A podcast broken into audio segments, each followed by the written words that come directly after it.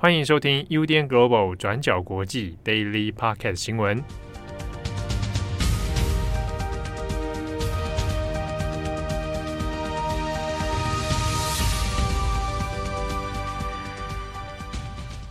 Hello，大家好，欢迎收听 UDN Global 转角国际 Daily Podcast 新闻。我是编辑佳琪，我是编辑惠仪。今天是九月二十九号，星期三。好，那今天有蛮多则比较重要的国际新闻，我们就先来开始。首先呢，第一则是今天的头条，那就是在今天下午的时候，日本将会进行自民党的总裁选投票。那由于呢，自民党目前他们在参议院和众议院掌握的都是多数席次，所以这次的选举结果也会影响到未来的新任日本首相。这次当选的总裁呢，将会在十月四号召开的临时国会被指名为下一任的日本新任首相。那所以呢，这一次的竞争是相当激烈的。这次的四个候选人呢，在之前的几次 Daily Podcast 七号应该都已经跟大家介绍过了，分别是目前声势最高的河野太郎，还有岸田文雄，另外呢，还有曾经跟蔡英文通过电话的高市早苗以及野田圣子，刚好是两男两女的这个组合。那目前呢，预定会在日本时间下午一点的时候进行投票，两点半左右呢。第一轮的结果就会出来。那如果看状况而定，有可能会再进行第二轮的决选投票。那大概呢，在日本时间三点半左右会有决选的结果出炉。那到了傍晚就会举行新任的总裁记者会。那我们在今天下午呢，也会帮大家用文章的方式来及时更新结果。也就是七号他今天不能来，是因为他已经在待命要更新，对，要更新这一则新闻。好，那我们来解释一下这一次自民党总裁选的选举制度。好了，就这一次的选制呢，刚刚有提到说，其实是分成两阶段的，有第一轮跟第二轮的投票。那第一轮的投票呢，就是由党内的参众两院的国会议员，他们来投下这个所谓的议员票。那议员票呢，总共有三百八十二票。那再来第二种呢，则是党员票。党员票呢，在第一阶段的时候也是三百八十二票。那两者合计是七百六十四票。这个党员票，它指的呢，在第一阶段的时候，指的是日本全国的所有都道府县的自民党党员，大概总共有一百一十万人左右，他们呢都可以进行这个投票。那再依照这个各都道府县的比例，那最终呢分配出来的是三百八十二票的党员票。那这些投票呢，分别在四十七个都道府县投完以后，就会邮寄到东京的自民党总部来统一进行计票。那这就是所谓的第一轮投票。那第一轮呢，要看的就是有没有任何一个候选人，他可以争取超过半数的支持。如果有人过半数的话，就直接当选。但是呢，如果没有人过半数的话，就会以投票结果的第一名跟第二名这两位候选。人来进入所谓的第二轮投票对决。那在这个第二阶段的投票当中呢，也是一样，分为国会的议员票，也是三百八十二席。那至于原本的党员票呢，则会由各都道府县的自民党党代表处会推派一些代表出来投票。那党员票呢，则是缩减到四十七票，总共就是四百二十九票。那这一次呢，第二轮的投票就是采相对多数决，就是票多的赢，票少的输。那不过目前看起来呢，四位候选人当中，虽然河野太郎现在的民调是领先的，他的声势最高，但是呢，预估第一轮不会有人超过半数。那大部分的预测都是认为说，要到第二轮投票才能够确定谁是真正的总裁人选。那至于河野太郎，他虽然民调领先，但是有可能没办法过半的原因呢，是因为尽管候选人他们本身在民间的支持度很高，可是因为投票是有两种票源，就是包括我们提到的议员票跟党员票，所以呢，就算民意很支持你，也未必能转换成真正的投票率。唯一可以反映出民意的，就只有第一阶段的党员票而已。那在这边也帮大家补充一下，其实，在上一届二零二零年的总裁选，就是菅义伟当选的这一次选举呢，在当时是因为前首相安倍晋三他因为身体恶化，所以宣布要辞职嘛，所以当时进行了这个总裁选。当时自民党呢，就是考虑到因为是情况特殊的紧急事态，所以呢，他们就临时取消了这个。党员投票的这一个阶段。那这样子呢，虽然可以缩短整个选举的时间，但是呢，也让那一次的选举得到了一个批评，就是说你罔顾了真正党员的民意，而最后变成是派系之间的投票，那才会让当时的菅义伟他得到压倒性的支持，最后变成了下一任的首相。那不过呢，在这一次的总裁选里面，就回归到了原本的规则，就是有议员票跟党员票两种。那再加上呢，这次出出马参选的候选人有四个，在这样子的选制之下呢，反而这一次选举的重心就是在于看议员票以及派阀政治影响票的分配，来决定到底谁才是当选的这个关键。那这一次呢，自民党总裁选会之所以到现在都还没有办法确定到底谁会是下一任的人选，也是在于另一个关键，就是所谓的托派阀的这个气氛。那所谓的托派阀呢，指的是说，在今年的自民党党内各个派阀，他们都不会动员支持特定的候选人，而是呢说要由议员们来自行判断。那以今年的选战来说呢，虽然像是河野太郎，他本来自己就是属于麻生派的，那照理来说他应该可以得到麻生派的全力支持，但是实际上呢，麻生派有五十三个人，但是目前也没有确定会不会全力动员来支持河野太郎。那至于自民党里面最大的派阀叫做细田派，那包括安倍晋三本人在内呢，一共有九十六人，是自民党内最大的派阀。他们呢也没有表明说会支持特定的候选人。那唯一目前可以确定的是，安倍晋三他本人已经先推荐了高市早苗。只不过呢，细田派的大佬细田博之，他则是在之前呢，也以个人的名义跟岸田文雄见过面，也表达了他的支持。所以呢，目前估计细田派派的票源可能会分散在这两个人之间。那目前的其他派阀呢？除了岸田派有四十六人已经确定会全力支持自己的领导人，就是岸田文雄之外呢，石破派有十七人，他们目前也确定会加入支持河野太郎的阵营。那至于其他的派阀，像是二阶派啊、石原派等等，目前都还是处于暧昧不明的情况，也没有办法确定他们会支持哪一位候选人。这也就是为什么直到投票当天都还是没办法断言最终结果的原因。在今天的下午傍晚左右，七号呢已经在办公室待命，就是会帮我们做最及时的更新。那也请大家继续留意我们今天稍晚会出的自民党总裁选的文章。好，那么接下来第二则，我们来看一下美国听证会的新闻。那美国的军方三名高层在星期二二十八号的时候，就出席了参议院军事委员会的听证会来接受咨询。那这三名出席的军方高层呢，分别是参谋长联席会议主席密利上将、国防部长奥斯汀，还有美国中央司令部司令上将麦肯锡。那这一次参议院的这个听证会最主要的关键就是，第一就是关于阿富汗撤军的事件，军方高层跟拜登的说法是否有出现矛盾？那再来第二个，密利上将呢先前有打电话给中国，那跟中国保证说美国不会出兵攻打，那该如何判定这件事情到底算不算是叛国？好，我们先来讲第一个，就是军方高层跟拜登的说法。那主要是美国是在八月三十一号的时候在阿富汗全面撤军嘛。那拜登最后的撤军行动其实是引起民主党跟共和党两党都十分不满的。那在这一次的听证会上面呢，中央司令部的司令上将麦肯锡就说，他其实有建议拜登在阿富汗保留两千五百人的小规模部队。那米利上将也表示说，诶，他是同意这个小规模部队的做法的。但是很明显的，这个建议是没有被采纳的。那么这是军方高层的说法，那拜登这边的说法是有些微不一样的。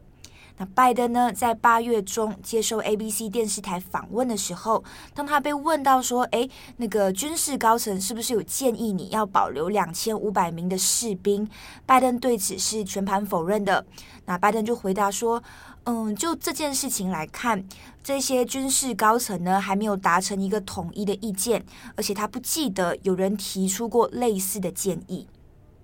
那这是拜登的说法。所以在这一次的听证会上面，共和党的议员就有质问密利，他就说：“你的说法现在跟拜登的说法是有所矛盾的，这是不是意味着拜登之前说的东西都是不真实的，很有可能甚至是说谎的？”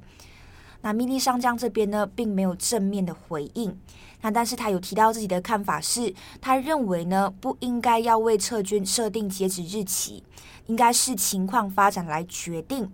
但是不管是拜登或者是川普都没有接纳他的这个建议。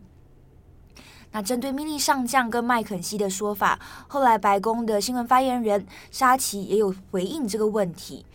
那沙奇的说法是，拜登总统重视这些军事高层非常坦率的一个建议，但这并不代表说总统总是会同意他们的这一些建议的。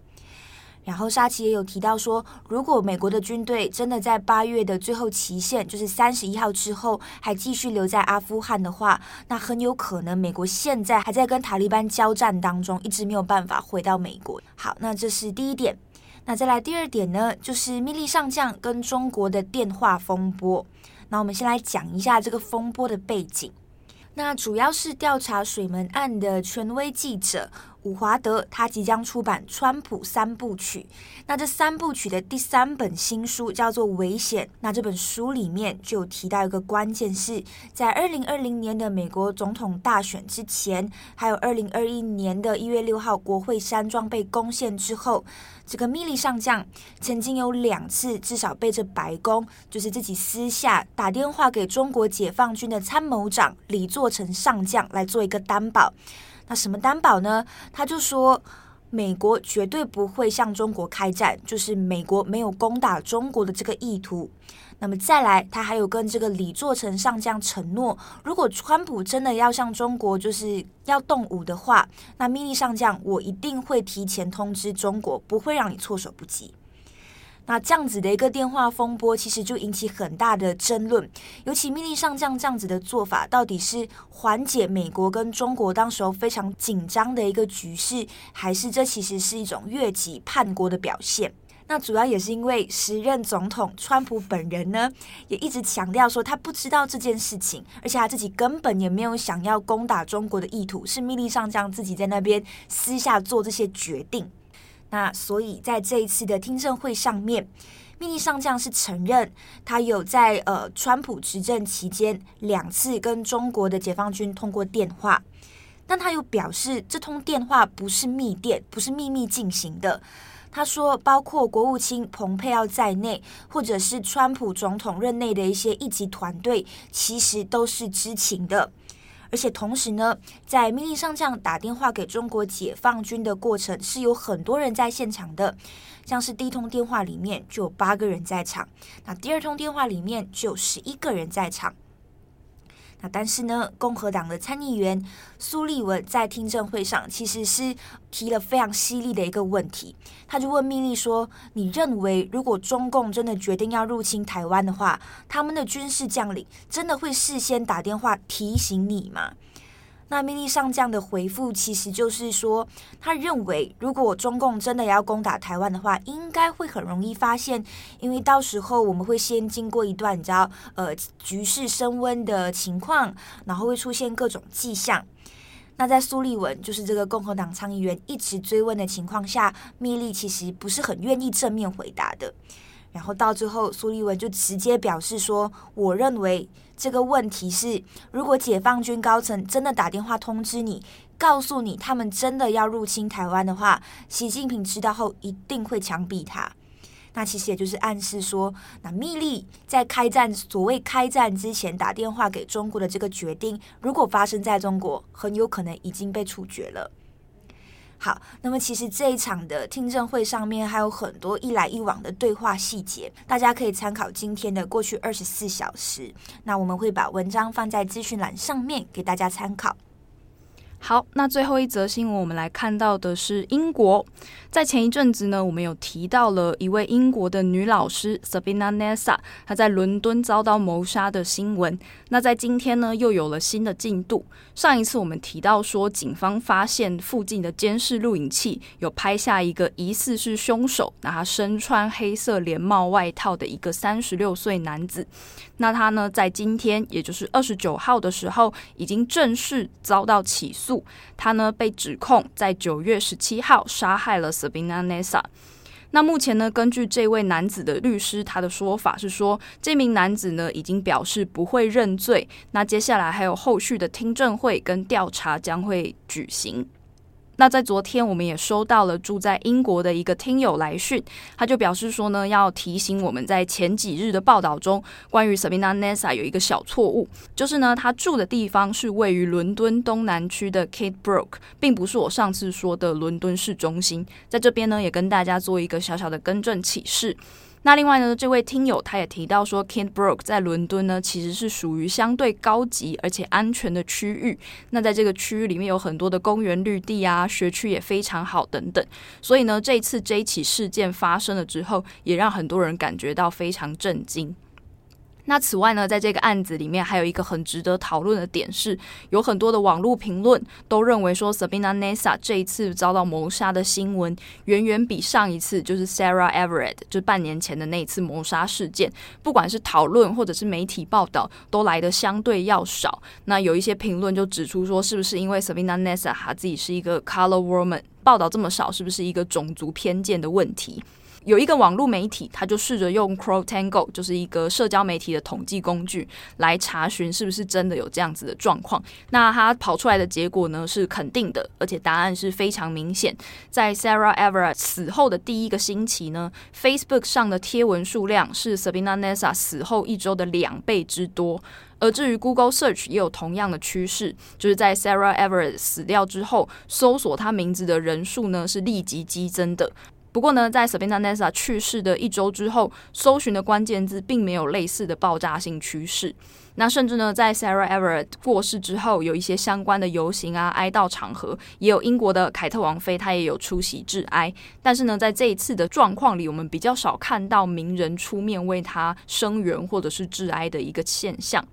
那在网络上呢，其实有人把这种种族差异有一个名字，它叫做 Missing White Woman Syndrome，就是失踪白人女性症候群，指的呢就是说一般的媒体还有一般的大众，他们对于失踪的中产阶级白人女性会更为关注，也认为呢他们更有被报道的价值。那像是伦敦的一名议员拉宾汉，他就表示说，跟非白人女性比起来，媒体对于失踪还有暴力犯罪受害者的比例是完全跟白人女性不成比例的。那相关的例子还有最近另外一则新闻，就是美国有一个失踪的女网红，她叫做 Gabby Petito。她呢跟她的男友在过去就是开露营车在美国各地旅行，那就上传很多旅行的美照啊，然后跟男朋友感情很好的照片啊等等，有非常多的追踪者。但是呢，某一天 Gabby Petito 她就突然失踪了，而她的男友呢则是回到东岸的家，然后呢也失踪了。那过了没多久，Gabby 的尸体就在一个郊外被发现，所以大家就开始怀疑说是不是男友杀人啊等等，有非常大量的网络推理，就是网络侦探开始去查各种讯息。那也有大量的媒体关注跟自媒体，甚至呢还有很多关于 Gabby 的哀悼粉丝团纷纷在脸书跟 IG 上成立，就是他们希望可以帮他讨回公道等等。那因此呢，当时也有一些批评，就是说过往在美国各地通报有色女性的失踪案是有很多的，但是为什么呢？人们只是会同情 Gabby，会不会只是因为她是长得很漂亮又很年轻的白人网红？那这是不是也是一种种族的新闻报道的双重标准等等？好，那这以上呢是关于 Sabina Nessa 的一些相关的讯息更新。那之后呢，我们也会再帮大家 update 新的近况。好，那以上就是今天跟大家更新的三则新闻。我们刚在就是。整理那个新闻的时候啊，我就突然间静下来，然后就发现我们四个人的键盘声真的是无高大声哎！我觉得最大声的就是郑红啊，超爆他应该要检讨，会干扰到同事的那种大声。因为我突然间静下来，我就想说，我们的键盘声居然是此起彼落。我觉得你是第二大，蛮，你是第二大，我跟七号应该七号比较大，用生命在打字。对啊，就是想说你是不是欠债？有人欠你几百万，对，然后或者是很生气不想写，应该是写到义愤填膺这样，正红啊，就写到忘我，对对对，进入了 zone 的区域。我在想说，隔壁的同事应该就会想说，这四个人真的是很吵。对啊，我有一次上班前几天，我上班忘记戴耳机，我就觉得很痛苦，就是一直收到环境音的杂讯。对对对，会有这种感觉。我不知道大家上班的时候会不会有那种键盘很吵的同事。我的朋友他的就是他在新创公司，他们就是上班的时候还可以自己播音乐，而且是喇叭真的播出来的。啊，那不会吵到别人？但是可能应该不会，但这种时候可能选歌就蛮重要的哦。如果放的是很好的、好听的歌就可以。对对对对对，就是变成一种互相交流的状况。那么会有键盘很吵这种问题，还是都是开放办公室就没差？他们应该是开放办公室，所以应该就跟我们不太一样。嗯，我有时候也会想要把电脑搬到别的地方去，但我们都是桌垫。对，以上一些无聊的小烦恼。好啦，感谢大家的收听，我是编辑佳琪，我是编辑慧仪，我们明天见，拜拜，拜拜。感谢你的收听，想知道更多详细资讯，请上网搜寻转角国际。